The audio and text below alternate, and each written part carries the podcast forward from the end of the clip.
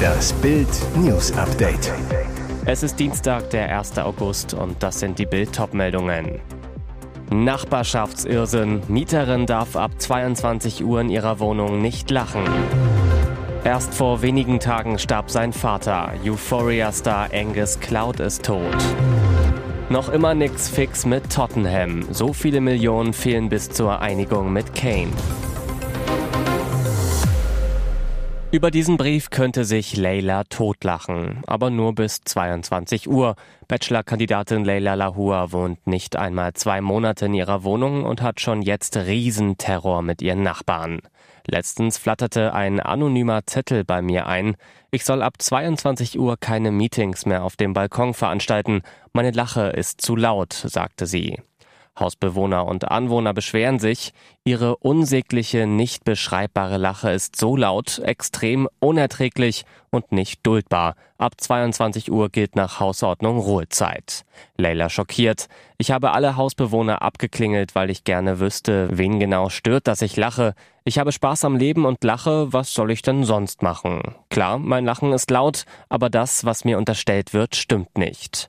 Ein weiterer Nachbar beschwerte sich darüber, dass sie in ihrer Wohnung telefoniert, forderte sie auf, eine Tür zum Wohnzimmer einzuhängen. Ich muss ja in meiner Wohnung wohnen und wenn die Wände dünn sind, kann ich nichts dafür. Die Frankfurterin fassungslos. Mir wurde auch an Tagen, an denen ich gar nicht in Frankfurt war, unterstellt, ich würde Partys feiern. Es wird sich ohne Grund beschwert. Mit dem anonymen Zettel gab es sogar eine Attacke auf ihr Auto. Ihre Scheibenwischer wurden umgeknickt. Leila, ich werde herausfinden, wer das macht. Und ich werde weiter in meiner Wohnung wohnen wie ein Mensch, sonst wäre ich in eine Seniorenanlage gezogen. Angus Cloud, der Star der Serie Euphoria, ist mit 25 Jahren gestorben. Der Schauspieler wurde als Drogendealer Fesco O'Neill in der HBO-Serie bekannt. Mit schweren Herzen mussten wir uns heute von einem unglaublichen Menschen verabschieden, so Clouds Familie in einer Erklärung auf dem Online-Portal TMZ. Als Künstler, Freund, Bruder und Sohn war Angus für uns alle in vielerlei Hinsicht etwas Besonderes. Clouds Pressesprecherin Kate Bailey sagte, er sei am Montag in seinem Haus in Oakland gestorben. TMZ berichtet, dass gegen 11.30 Uhr ein Notruf von Clouds Mutter bei der Polizei einging. Offenbar meldete sie eine mögliche Überdosis, so eine Quelle gegenüber TMZ. Sie sagte, ihr Sohn hätte keinen Puls. Als die Notärzte eintrafen, konnten sie nur noch den Tod feststellen. Die Polizei sagt, dass die Todesursache zu diesem Zeitpunkt noch unbekannt sei und eine Untersuchung eingeleitet wurde. Die Familie wies darauf hin, dass Clouds Vater letzte Woche gestorben sei und der Schauspieler intensiv mit diesem Verlust zu kämpfen hatte. Bevor Angus Cloud die Rolle in Euphoria bekam, hatte er noch nie geschauspielert. Die Rolle brachte Cloud im Jahr 2019 den Durchbruch. Vor kurzem wurde er für eine Nebenrolle in Scream 6 gecastet. Berlin am Limit. Die Hauptstadt hat kaum noch Platz für neue Flüchtlinge. Überall fehlt es an Unterbringungsmöglichkeiten. Nun will Sozialsenatorin Kansel Kieseltepe andere Bundesländer bitten, dass sie mehr Flüchtlinge aufnehmen als vorgeschrieben.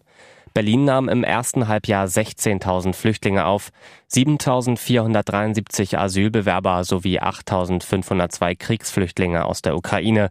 Deren Zahl ging im Vergleich zu 2022 zurück. Bis Jahresende werden weitere 10.000 bis 12.000 Flüchtlinge dazukommen. Die müssen größtenteils in zeltähnlichen Hallen untergebracht werden, weil es keine freien Zimmer mehr gibt. Kurzfristig werden wir nicht alle diese Menschen in Wohnungen unterbringen können. Bevor sie auf der Straße landen, würden wir sie in Leichtbauhallen unterbringen, sagt Kieseltepe. Was die Sozialsenatorin vorschlägt, Änderungen beim Verteilungsmechanismus für Flüchtlinge. Kieseltepe, wir brauchen eine Reform des Königsteiner Schlüssels. Wir brauchen eine Sonderregel für Stadtstaaten wie Berlin. Der Schlüssel legt fest, wie viele Asylbewerber ein Bundesland aufnehmen muss. Dicht besiedelte Stadtstaaten wie Berlin hätten naturgemäß nur begrenzt Flächen für neue Flüchtlingsunterkünfte. Daher sei die aktuelle Regelung zur Verteilung nicht mehr zeitgemäß. Sie sei dazu bereits im Gespräch mit Hamburg und Bremen, sagt die Senatorin, aber dort formiert sich Widerstand. Sie sind wieder da, aber noch ohne Harry Kane im Gepäck. Am Montag stieg der nächste große Transfergipfel im Poker um Superstürmer Harry Kane. Die Bayern-Bosse Jan Christian Dresen und Kaderplaner Marco Neppe waren morgens im Privatflieger nach London gejettet, um Tottenham-Boss Daniel Levy zu treffen und düsten abends direkt wieder zurück. Auffällig, beim Rausfahren vom Flughafen hat der Bayern-CEO ein leicht schiefes Lächeln auf den Lippen. Will er damit andeuten, dass es gut aussieht im Kane-Poker? Da kann man viel reininterpretieren. Eine Einigung soll es im Poker nach Bildinformation weiterhin nicht geben zwischen den Bayern und Tottenham, aber auch kein Rückschlag. Man soll laut englischen Medien bei der Ablöse weiter noch rund 20 Millionen Euro auseinanderliegen. Gelingt der Durchbruch in den XXL-Verhandlungen, soll der England-Kapitän in München einen Vier- oder Fünf-Jahresvertrag mit rund 24 Millionen Euro Jahresgehalt bekommen. Doch dafür müssen die Bayern wohl noch ein paar weitere Verhandlungsrunden einplanen. Und jetzt weitere wichtige Meldungen des Tages vom Bild Newsdesk. Was plant Kreml-Diktator Wladimir Putin? Die neuen Militärgesetze haben es in sich. Das Einberufungsalter für die Armee wird erhöht. Von 18 bis 27 auf 18 bis 30 Jahre. Dazu kommt eine weitere Änderung. Künftig sollen russische Männer nach ihrer Einberufung zum Militär nicht mehr aus dem Land kommen.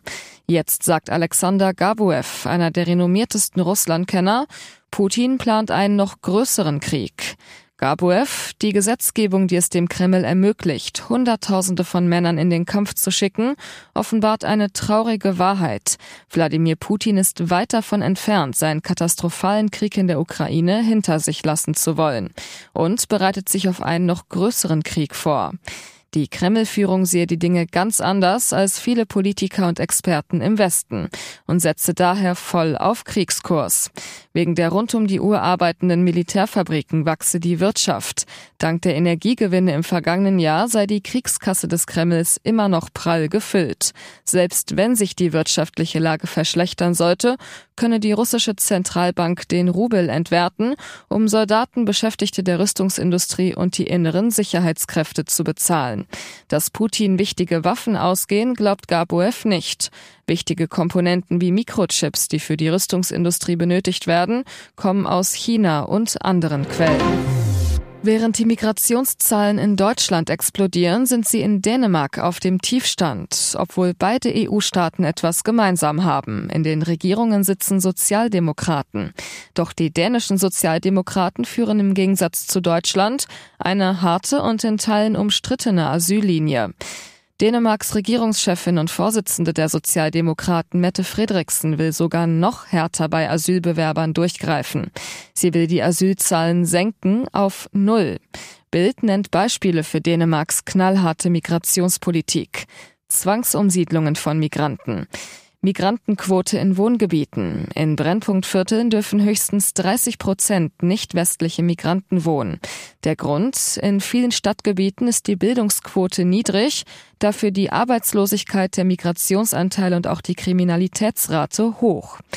Rückführung nach Syrien. Dänemark schiebt als einziges EU-Land wieder nach Syrien ab.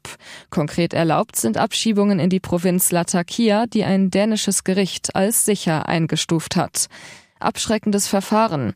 Das dänische Parlament hatte 2021 mit einem verabschiedeten Gesetz die rechtliche Grundlage geschaffen, den gesamten Asylprozess künftig in ein Drittland auszulagern.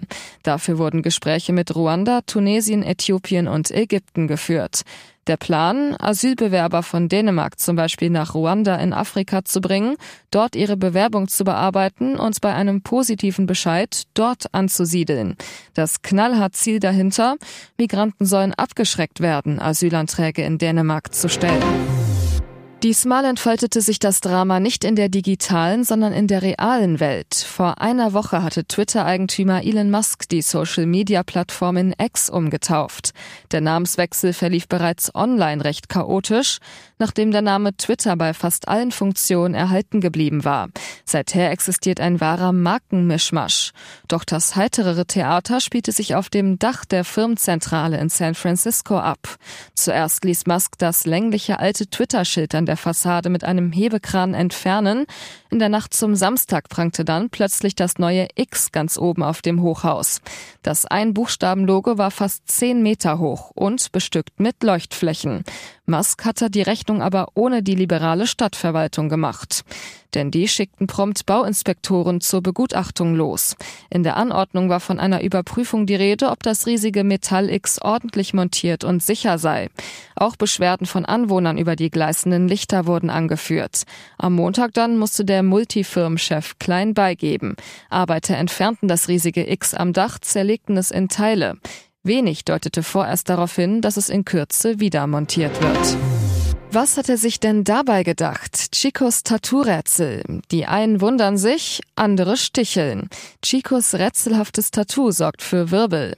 Am Samstag postete Lotto-Millionär Kürsat Y aus Dortmund ein Video aus dem Tattoo-Studio. Tausende verfolgten den Clip neugierig. Was für ein Motiv hatte sich der 10 Millionen Gewinner wohl ausgesucht? Das Ergebnis nach der 90 Minuten Qual ist rätselhaft. Eine einzige lange Linie ziert jetzt den Arm des ehemaligen Kranführers. Die beginnt am Handgelenk, macht oberhalb des Ellenbogens einen Knick und verläuft eine Handbreit später wieder vertikal zur Schulter. Bild fragte den Lottogewinner, ist der Tätowierer abgerutscht, eingeschlafen oder ist die Linie bloß der Anfang eines Megatattoos? Nein, die Erklärung ist ganz einfach, aber es ist lustig, dass es so viele Menschen beschäftigt, sagt Kürsat Y. Die Idee zu dem Strichtattoo kam ihm bei seiner Reise nach Afrika. Dort habe ich einen Mann aus Kanada getroffen, der ein ähnliches Tattoo hatte.